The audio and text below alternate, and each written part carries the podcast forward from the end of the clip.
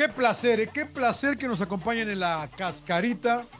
Es eh, siempre agradable tenerlos de vuelta. Ya tenemos finalistas y lo platicaremos con el señor Landeros, que como siempre tengo el privilegio de que me acompañe. ¿Cómo está, mi querido Rodo?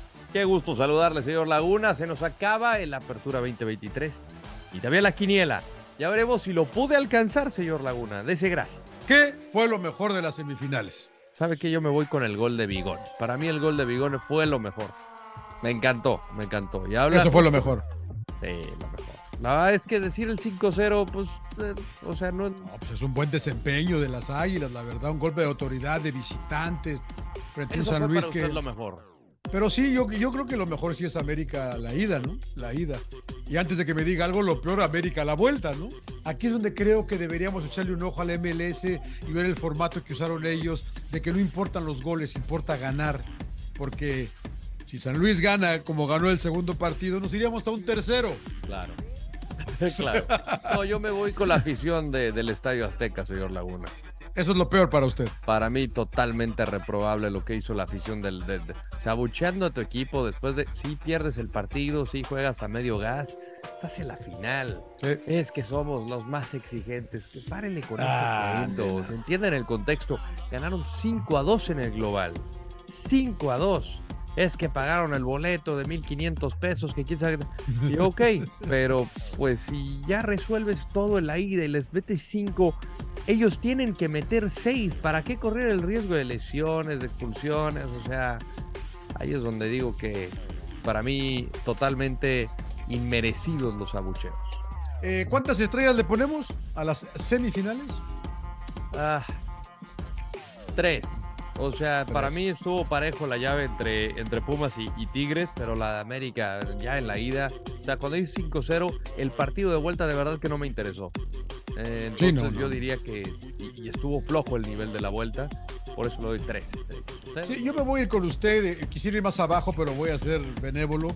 Porque la verdad que estuvo más parejo el otro, pero también se vio que Tigres iba a ganar. ¿eh? O sea, Tigres fue superior en el de ida y fue super controló el de vuelta. No, nunca vi yo que Pumas dije, ¡ah! Se nos fue por un pel. No es cierto. Pero dele a la ruleta y ahorita le sigo platicando mi, Muy bien, mi muy bien. vida. Vamos a. ¿Quedó de ver César Huerta el chino? Sí creo que hay un sector de la prensa, un sector de la afición en que ve como el gran salvador el chino Huerta, ¿no?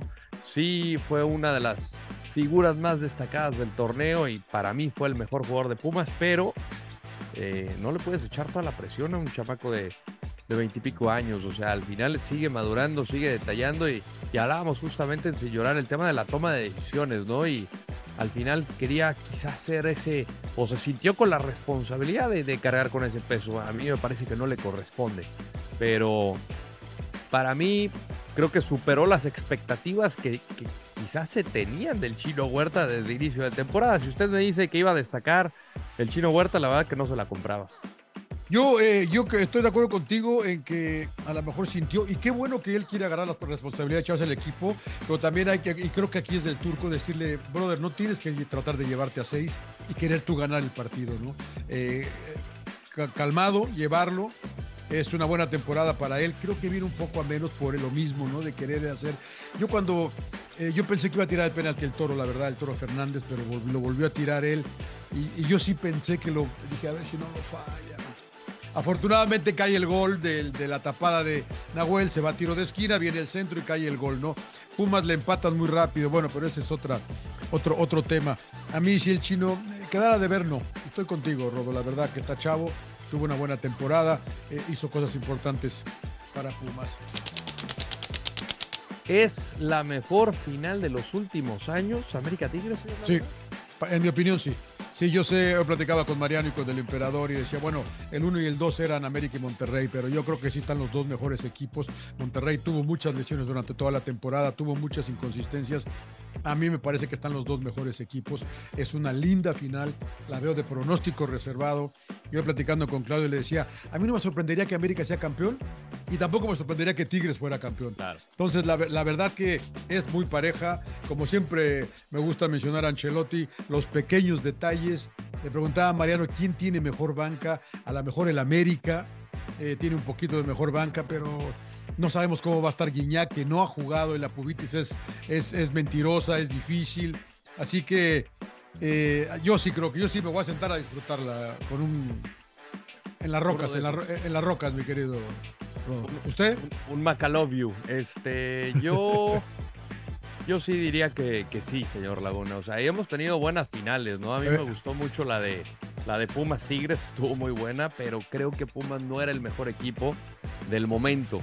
A mí me parece que América lo que demostró está para ser el mejor y lo que ha hecho Tigres, ¿no? Y nos ponemos a hablar de las historias, América extender su dominio a 14 eh, títulos de la temporada regular siendo el más ganador. Y el tema de, del bicampeonato de Tigres, ¿no? Algo que pocos equipos lo han logrado en el fútbol mexicano. Al final es extender la dinastía que ya está. Y, hablamos de la grandeza que fue el Toluca, que me tocó presenciar, que fueron siete títulos, pues Tigres lo va a hacer y empataría Cruz Azul. Y para cómo van las cosas, yo creo que va a pasar a Cruz Azul, señor Laguna. Y quizá pase a Toluca y en una de esas pase a Chivas. Entonces, ¿Por qué todos los grandes se quedan grandes o por qué tienen que quedarse grandes y por qué no podría haber uno más? Yo creo que Tigres sí puede llegar a ese nivel de, grandeza si es que no tiene esa popularidad como los equipos que está centralizado en el fútbol mexicano, pero eh, al final eh, eh, es un equipo que está acostumbrado a ganar, que sigue queriendo más y lo que decíamos justamente ahí en, en, nuestro vestidor, señor Laguna. ¿Qué pasará cuando ya no esté Guiñac? ¿Qué pasará cuando no esté Pizarro? ¿Y qué pasará cuando no esté Nahuel Guzmán? Señor Landeros, le cuento, le cuento. La semana pasada ganaba por un punto y esta semana le sigo ganando por un punto. 6-5, 6-5. Sobre cerrado, sobre, cerrado, ¿no? Sobre cerrado y aquí ya para definir al campeón en la liguilla, ¿no? de, de, lo nuestro. Tengo que escoger bien, tengo que escoger bien. Bien, aquí van mis pronósticos para la final del fútbol mexicano. En la ida en el volcán, Tigres de América empatan. Y en la vuelta en el Estadio Azteca, América se llevará la victoria y el título número 14. Un y una. Gana Tigres allá, gana América acá. Y campeón va a ser el equipo de Tigres. Llegamos al final de la cascarita, ¿eh? Como siempre, les agradecemos mucho que nos hayan acompañado. Y nos vemos la próxima semana para platicar del campeón de la Apertura 2023. Señor Laguna, siempre un placer.